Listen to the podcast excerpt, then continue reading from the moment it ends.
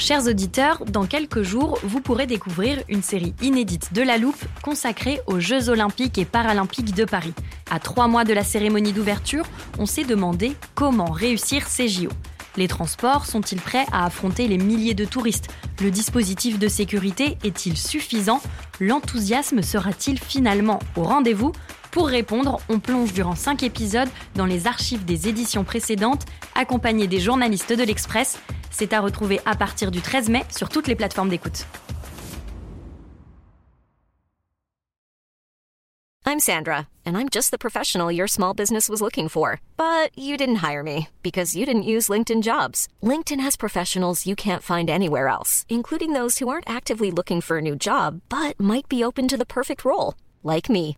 In a given month, over 70% of LinkedIn users don't visit other leading job sites. So if you're not looking on LinkedIn, you'll miss out on great candidates like Sandra. Start hiring professionals like a professional. Post your free job on linkedin.com/people today.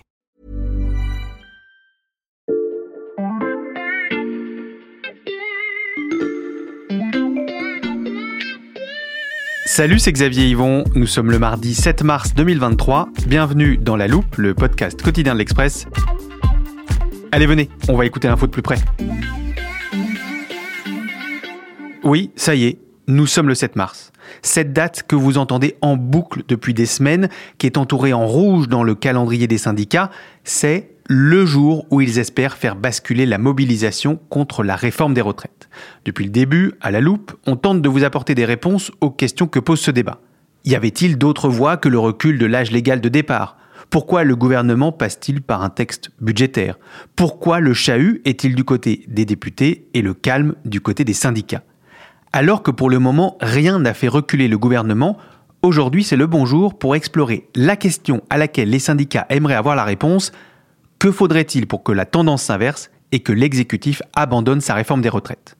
Dans cet épisode, on vous donne les ingrédients nécessaires pour que la mayonnaise de la mobilisation prenne, des ingrédients que l'on trouve dans la recette de mouvements qui, par le passé, ont gagné la bataille de la rue. La liste de ces composants n'est pas très compliquée, mais comme pour une mayonnaise, il faut tout maîtriser.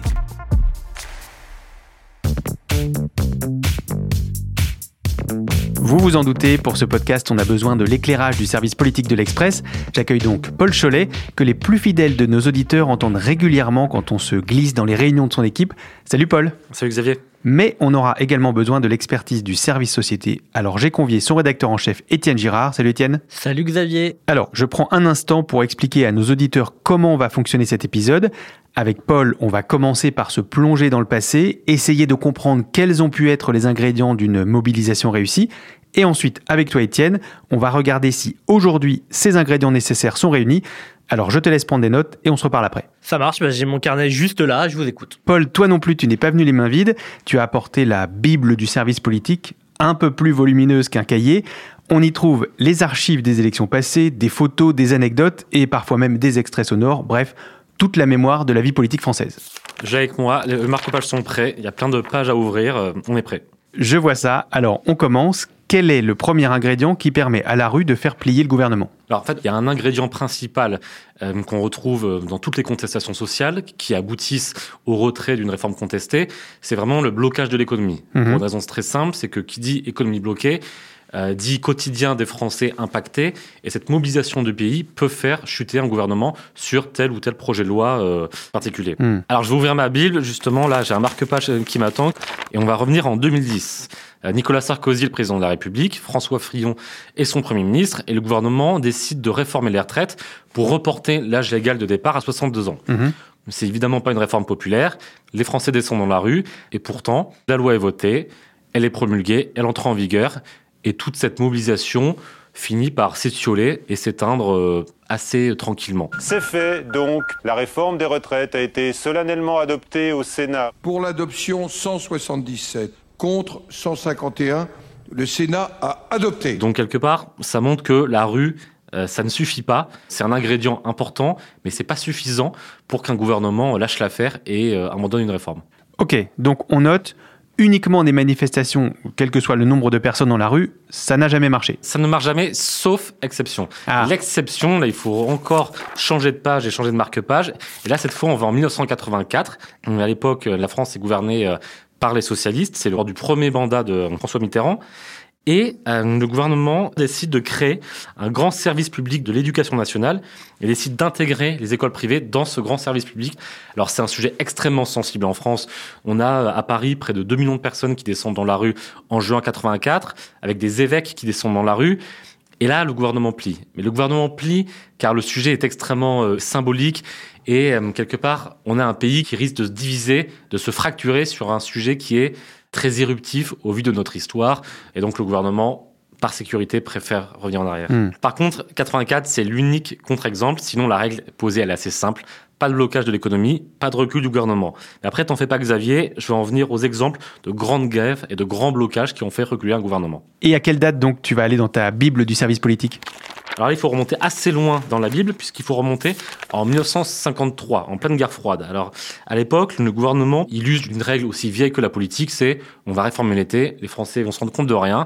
Sauf que là, il décide de modifier les retraites du secteur public. Sauf que s'il y a bien une chose on a besoin l'été, ce sont des services publics. Donc quelque part, l'option retenue par le gouvernement n'est pas forcément si bonne. Et les syndicats, au début assez prudents, finissent par euh, monter en tension. Ça tourne en grève dure. On a trois semaines de grève qui paralysent le pays. Et là, fatalement, ce qui se passe, c'est que l'opinion se retourne contre le gouvernement.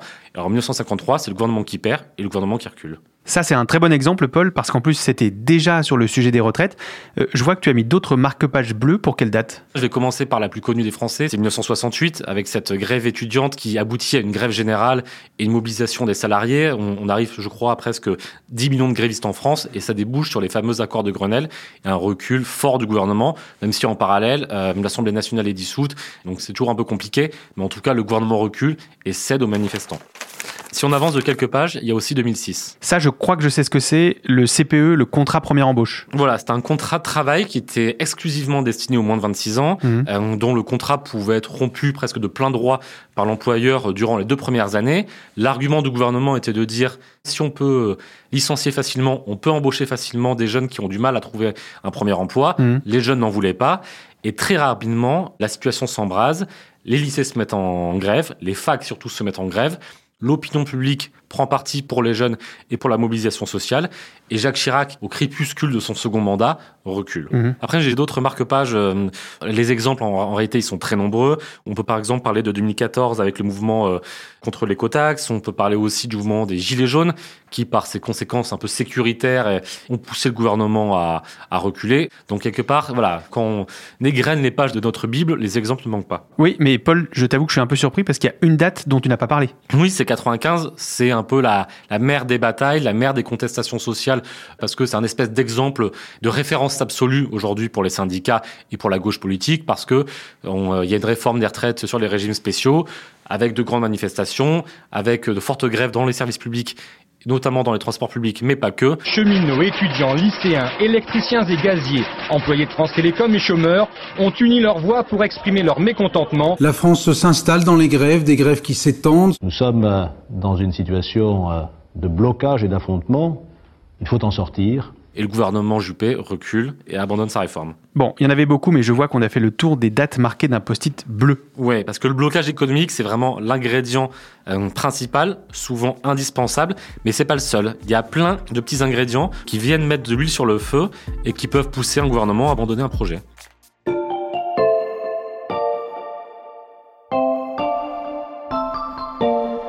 T'as sûrement remarqué, Xavier, que sur ma Bible, on a plusieurs euh, dates qu'on a déjà évoquées, mais il n'y avait pas qu'un marque-page bleu, mais il y en a aussi qui sont jaunes. C'est vrai que j'avais pas fait attention. Elles ont quoi en commun, toutes ces dates? Alors en fait, au-delà du blocage, s'il y a un, un ingrédient qui peut faire euh, chuter euh, un projet gouvernemental, c'est l'accumulation des mécontentements. C'est lorsque la réforme contestée n'est que la face immergée de l'iceberg et que euh, si on va un peu sous l'eau, on voit qu'il y a des mécontentements qui sont très forts. Alors on l'a vu en 53, on l'a vu en 68, on l'a vu en 95, on l'a vu euh, évidemment avec les gilets jaunes où tout part euh, d'une taxe carbone imposée par le gouvernement, mais en réalité la colère elle était sous-jacente, elle demandait qu'à exploser et quelque part la taxe carbone ça a été juste euh, l'étincelle qui a mis le feu quoi. Donc ça peut provoquer une contagion et euh, une propagation du mouvement à des acteurs qui jusque-là n'étaient pas forcément très engagés dans la mobilisation. Et ça, ça va de pair avec un autre ingrédient très important. Lequel? Ben, C'est le soutien de l'opinion publique. Mhm. Alors, euh, si on reprend un peu nos pages dans notre Bible, on voit que ça ne suffit pas, mais c'est fondamental. En 2006, par exemple, la France est bloquée en raison du contrat première embauche, mais l'opinion publique est contre le CPE. Et donc, elle accepte les, les blocages, elle accepte euh, les perturbations dans les lycées et dans les facs, et donc ça contribue à faire échec au projet de loi. Donc, c'est important que l'opinion publique soutienne la mobilisation. Pourquoi? Parce que si on reprend une mobilisation récente, celle contre le mariage pour tous en 2013, cette mobilisation a donné lieu à de larges manifestations en France, mais en réalité, à l'époque, selon les sondages, il y avait une majorité de Français qui étaient en faveur de l'ouverture du mariage aux couples de personnes de même sexe, il y avait une majorité de Français qui étaient pour l'adoption par les couples homosexuels. Donc quelque part, cette mobilisation, elle n'a abouti à rien parce qu'on avait un gouvernement qui était déterminé, on avait une opinion publique qui était en phase avec la réforme.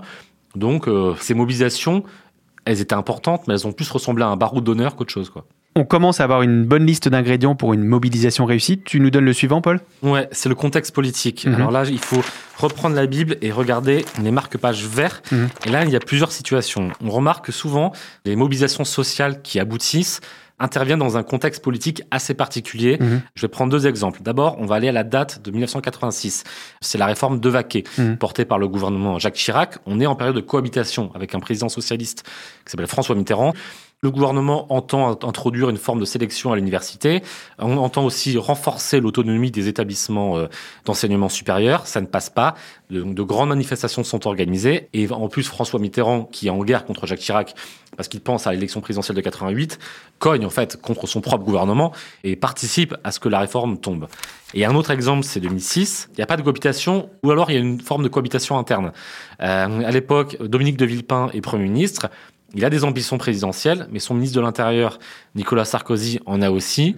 Et lorsque le gouvernement commence à s'enliser avec son CPE, on a appris euh, assez rapidement que Nicolas Sarkozy recevait en toute discrétion les syndicats étudiants et quelque part l'échec du CPE a mis un terme aux ambitions présidentielles de Dominique de Villepin et a fait de Sarkozy le seul candidat naturel de la droite en 2007. Et il l'a emporté euh, un an plus tard. Tu as parlé de plusieurs situations, Paul. À part la cohabitation ou les tensions au sein du gouvernement, il y en a d'autres? Oui, l'autre, c'est un cas où il y a un changement majeur dans le paysage politique français. Hmm. Par exemple, en 1936, je crois que tu en as parlé dans un épisode avec Olivier Perrou, qui était consacré aux alliances de la gauche. Est-ce que tu te souviens un peu de, de ce contexte de 36 Je pense que oui, c'est le Front populaire qui rassemble les partis de gauche, donc notamment le Parti communiste et les socialistes, et qui l'emporte aux législatives. C'est exactement ça. Eh bien, si je reprends ma Bible, on va reprendre la chronologie de cette période. Mhm. On a des élections législatives fin avril 36, des grèves qui commencent le 1er mai, ça ne Mhm. s'invente pas. Et après plusieurs semaines, les revendications des syndicats sont entendues au mois de juin. Et là, ce sont les fameux accords de Matignon. Mhm. Et on peut citer parmi euh, les avancées sociales, la semaine des 40 heures, les congés payés, la hausse des salaires. Voilà. Donc maintenant, il me reste qu'une seule couleur de marque-page dans, mon, euh, dans ma Bible. Ouais, c'est des marque-pages rouges. À quoi ils correspondent? À l'arrivée d'acteurs inédits ou inattendus à ce moment-là euh, de la mobilisation sociale. On, évoquait tout à l'heure la, la mobilisation contre l'écotaxe en Bretagne, euh, c'était au mm, fin 2013, début 2014. Il y a un nom qu'on avait un peu oublié, ce sont les fameux bonnets rouges Mhm. qui ont fait basculer le mouvement, des agriculteurs, des marins, des ouvriers, tous bretons coiffés d'un bonnet rouge. Mhm. Et euh, ça a forcément joué à la sympathie du mouvement.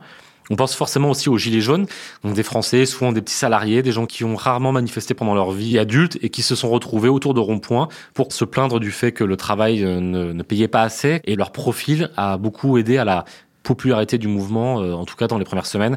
Ensuite, quand les choses se sont un peu tendues, ça a été différent.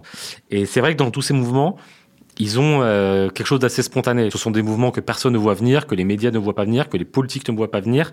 Et ce caractère spontané apolitise un peu le mouvement et donc le rend euh, plus euh, sympathique euh, dans, une période où on a une, une méfiance envers la chose publique en France et envers la chose politique. Merci Paul. Grâce à notre plongée dans le passé, on a la recette parfaite d'une mobilisation à succès, une base avec d'importants cortèges, une dose essentielle de blocage économique, un soupçon de division politique, le tout avec le soutien de l'opinion et une convergence des luttes.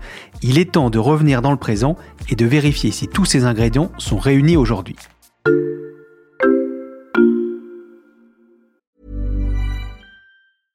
Hiring for your small business? If you're not looking for professionals on LinkedIn, you're looking in the wrong place. That's like looking for your car keys in a fish tank. LinkedIn helps you hire professionals you can't find anywhere else, even those who aren't actively searching for a new job but might be open to the perfect role. In a given month, over 70% of LinkedIn users don't even visit other leading job sites. So start looking in the right place. With LinkedIn, you can hire professionals like a professional. Post your free job on linkedin.com/people slash people today.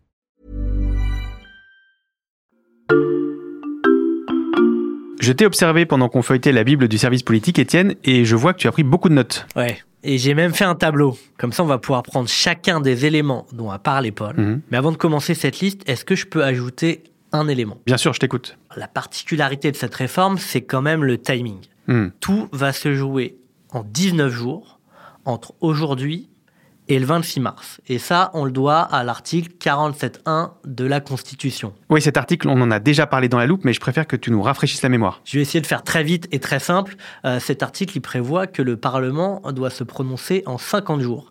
Après ces 50 jours, le gouvernement, il peut procéder à sa réforme et la rédiger par ordonnance, c'est-à-dire tout seul, sans l'avis du Parlement. C'est pour cette raison qu'on peut estimer que le 26 mars, Mhm. quoi qu'il arrive, le texte sera adopté. Et ça, les syndicats, ils l'ont bien en tête. Le compte à rebours est lancé. Ça ne veut pas dire, évidemment, qu'après, il sera impossible de manifester. Il sera tout à fait possible d'aller dans, les rues pour s'opposer aux ordonnances sur la réforme des retraites. Mais l'histoire montre qu'il est très difficile de se mobiliser contre un texte déjà adopté. Merci pour le rappel, Étienne. On garde bien ça en tête. Et je te propose qu'on commence par ce qu'on peut appeler euh, l'ingrédient principal, le passage des manifestations aux grèves qui bloquent tout ou partie de l'activité économique. Ouais, c'est pas l'élément le plus simple. hein. Mm. On a en effet une situation aujourd'hui où les manifestations dans la rue sont importantes, Mhm. mais elles ne suffisent pas à éroder la détermination du gouvernement. Mm. S'il se passe rien de plus que ce qui s'est passé jusqu'à présent, le projet il sera adopté, Mm. comme en 2010 sous Sarkozy. C'est pour ça qu'en appelant à des grèves reconductibles, à les syndicats, ils espèrent voir toute la SNCF, la RATP, les routiers, les étudiants se mettre en marche. Ils l'ont dit clairement, hein. on veut appuyer sur le bouton économique. L'objectif, c'est de générer une situation de pagaille généralisée qui acculerait le gouvernement, qui pourrait pas se permettre de perdre 1 à 2 milliards d'euros par jour. C'est le chiffrage euh, d'une journée de grève générale. Hmm. Donc l'analyse de ces syndicalistes, c'est qu'au bout d'un moment, le gouvernement, contraint et forcé par les grèves et les blocages, lâchera. Alors, je me permets d'intervenir de te couper, Étienne, parce que le gouvernement sait que les blocages sont embêtants pour la population. Chacun sait que hum, les Français vont être hum, gênés dans leur quotidien avec euh, ce qui va se passer euh, dans la fonction publique, dans les transports en commun. Et c'est là qu'intervient une sorte de guerre de communication entre l'exécutif d'un côté et les syndicats de l'autre. L'enjeu, il est simple, c'est faire peser sur l'autre la responsabilité du blocage. C'est un peu le jeu de mistigris entre le gouvernement euh, et les bloqueurs, c'est-à-dire si le gouvernement est perçu par les Français comme euh, sourd, comme enfermé dans sa tour d'ivoire, on lui imputera la responsabilité du blocage et c'est lui qui devra reculer. Si à l'inverse, on estime que ce sont les syndicats qui en demandent trop, qui ennuient les Français euh, pour leur- leur- leurs petits intérêts corporatistes, c'est eux qui perdront la bataille et c'est eux qui devront faire machine arrière. Vous parlez des syndicats, mais on l'a évoqué dans des épisodes de La Loupe, ils n'ont plus la même influence que par le passé. Oui, tu as tout à fait raison et c'est une donnée du problème très importante. Euh, Aujourd'hui, tout porte à croire que le mouvement, il va se décider non pas dans les centrales syndicales, mais directement auprès des salariés. Tout ne se joue plus au niveau des syndicats. Et c'est de plus en plus vrai aussi dans les entreprises. Aujourd'hui, à la SNCF, à la RATP, dans les raffineries, on peut penser que euh, sur WhatsApp, sur Facebook, on se motive, on se met en place, on s'organise et quoi que disent les syndicalistes, on est en capacité de décider d'une grève, d'un blocage, ou de ne pas la décider justement. Malgré tout, ce qu'on observe depuis le début du mouvement, et c'est quand même assez spectaculaire, c'est la réussite de l'alliance entre la CGT et la CFDT. Mm. Et en plus, les manifestations se passent bien. Très peu de heurts, très peu de violence. La CFDT a une force mobilisatrice très importante. C'est en partie grâce à elle que le mouvement est aussi massif. Et Laurent Berger se montre quelque peu ambigu. Euh, c'est lui qui a utilisé l'expression de France à l'arrêt euh, pour le 7 mars. Que fera-t-il ensuite? Il y a un vrai point d'interrogation. Ce qui est envisageable, c'est que lui n'appelle pas à des grèves reconductibles, à des blocages, c'est pas sa culture, mais qui laisse la liberté à certaines fédérations précises de la CFDT de le faire. Hmm. La fédération CFDT de la SNCF a déjà expliqué qu'elle se mettrait en grève reconductible à partir du 8 mars. À la CGT, le problème est un peu différent. Philippe Martinez a une position qui se veut plus radicale. Et en plus, à la fin du mois de mars, c'est le congrès de la CGT. On n'imagine pas le patron de la CGT, juste avant son congrès, ne pas appeler à une mobilisation maximale. Il faut bien se dire que Philippe Martinez et la CGT ne désavoueront pas les actions les plus radicales et les blocages. Donc, dans ton tableau, tu peux noter que l'ingrédient grève manque encore, mais qu'il pourrait apparaître, et en tout cas, c'est l'objectif des syndicats. C'est fait, c'est noté. Bon, il y a le point suivant, c'est Mhm. c'est le contexte politique.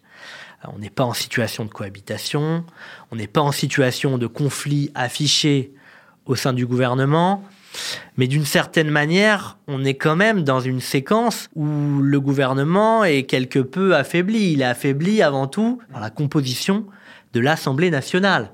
La majorité d'Emmanuel Macron dispose simplement d'une majorité relative. C'est un élément à prendre en compte. D'ailleurs, vous lui avez, je crois, euh, consacré un épisode de La Loupe il n'y a pas longtemps. Ça aussi, on le note dans le tableau. C'est un élément, un ingrédient très présent aujourd'hui. Et quel est le suivant dans tes notes, Étienne? L'accumulation des mécontentements, évidemment. Là, je pense notamment aux questions de pouvoir d'achat. Est-ce qu'on peut remarquer une coagulation des inquiétudes? Bah, pour le moment, et c'est un peu étonnant au, vu ce que disent les sondages, euh, c'est pas tant le cas sur le terrain. Hmm. Euh, on entend euh, dans les cortèges euh, des mots très forts sur le pouvoir d'achat, une tension, mais pour autant, il y a un, certains secteurs qui mettent du temps à se mettre en marche et même qui ne se mettent pas en marche. Et là, je pense aux étudiants et aux élèves des lycées. Il y a un autre secteur qui sera clé, qui s'est pas encore mis en marche, c'est celui des raffineries. Qui dit blocage de raffinerie dit pas d'essence, dit population qui ne peut pas se déplacer, dit pagaille généralisée. Mhm. Si les raffineries se mettent en marche, alors le conflit changera de dimension. Ça me permet de venir à un autre point Lequel? C'est l'arrivée d'un acteur Hmm. inattendu. Pour renforcer cette coagulation euh, des luttes euh, dont parlait Paul tout à l'heure, il faudrait un retour des Gilets jaunes. C'est d'ailleurs ce qu'a espéré sur son blog Jean-Luc Mélenchon. Hmm. Ça pourrait venir dans un second temps, et si ça prend vraiment à la RATP et à la SNCF, on pourrait imaginer un réveil de lutte endormie, justement, notamment sur ces questions de l'inflation, les secteurs se disant, puisque tout devient possible, alors moi aussi, je fais grève et je me mets en marche. C'est ce qui s'était passé en 68. Si j'ai bien suivi, Étienne, il nous reste un ingrédient à vérifier, le soutien de l'opinion. Oui, alors là, c'est plus compliqué qu'on le pense. Mhm. Il y a une chose qui est claire, c'est que l'opinion est contre la réforme. Ça, ça semble à l'avantage des syndicats. Mais il y a un élément euh, qui est quand même euh, assez saisissant, c'est que aujourd'hui, quand on interroge les gens, ils disent à deux tiers, un tiers qu'ils sont contre la réforme, et en même temps, à une large majorité, ils pensent que le gouvernement ira au bout. Ça veut dire plusieurs choses. Ça veut dire, d'une part, on n'en a pas parlé jusqu'à présent, mais que le fait que ce programme politique ait été validé lors d'une élection présidentielle et dans une moindre mesure lors des élections législatives, ben ça a marqué les gens. Puis l'autre élément, c'est que le gouvernement est considéré comme toujours extrêmement déterminé à faire adopter son projet. Évidemment, si ce sentiment de résignation il vient à diminuer, alors ça changera beaucoup de choses. Parce que quand on a de l'espoir, on est d'autant plus déterminé à aller dans la rue, à se manifester, à bloquer. Ce sera un élément fondamental en n'oubliant pas que même si il y a des millions de personnes dans la rue, même si l'économie est bloquée, si le projet est voté, alors il pourra entrer en vigueur. Notre tableau est complet. On a compris que même si plusieurs ingrédients étaient réunis pour mijoter une contestation efficace, il reste encore beaucoup d'inconnus. Merci à tous les deux. Merci Xavier. Merci Xavier. Paul Cholet du service politique de l'Express et Étienne Girard, chef du service société. Tous les articles de la rédaction pour suivre et comprendre la réforme des retraites sont à retrouver sur l'express.fr. C'est donc le bon moment, chers auditeurs, pour vous abonner à l'offre numérique pour 1 euro le premier mois. Et si vous aimez les épisodes où l'on regarde vers le passé pour éclairer le présent, je vous conseille de suivre La Loupe sur la plateforme d'écoute de votre choix, par exemple Deezer, Apple Podcast ou Podcast Addict. Vous pouvez aussi nous écrire à la loupe at l'express.fr. Cet épisode a été écrit par Charlotte Barris, monté par Mathias Pengili et réalisé par Jules Cro. Retrouvez-nous demain pour passer un nouveau sujet à la loupe.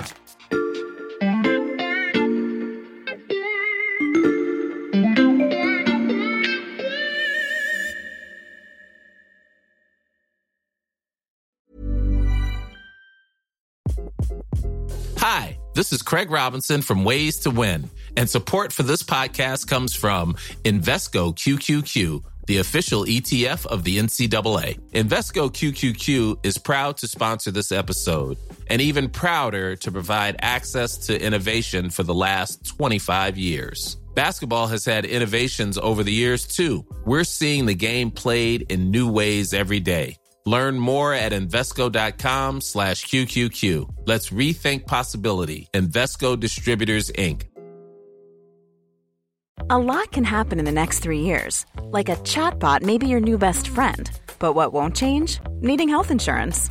United Healthcare Tri Term Medical Plans are available for these changing times. Underwritten by Golden Rule Insurance Company, they offer budget friendly, flexible coverage for people who are in between jobs or missed open enrollment. The plans last nearly three years in some states, with access to a nationwide network of doctors and hospitals. So, for whatever tomorrow brings, United Healthcare Tri Term Medical Plans may be for you. Learn more at uh1.com.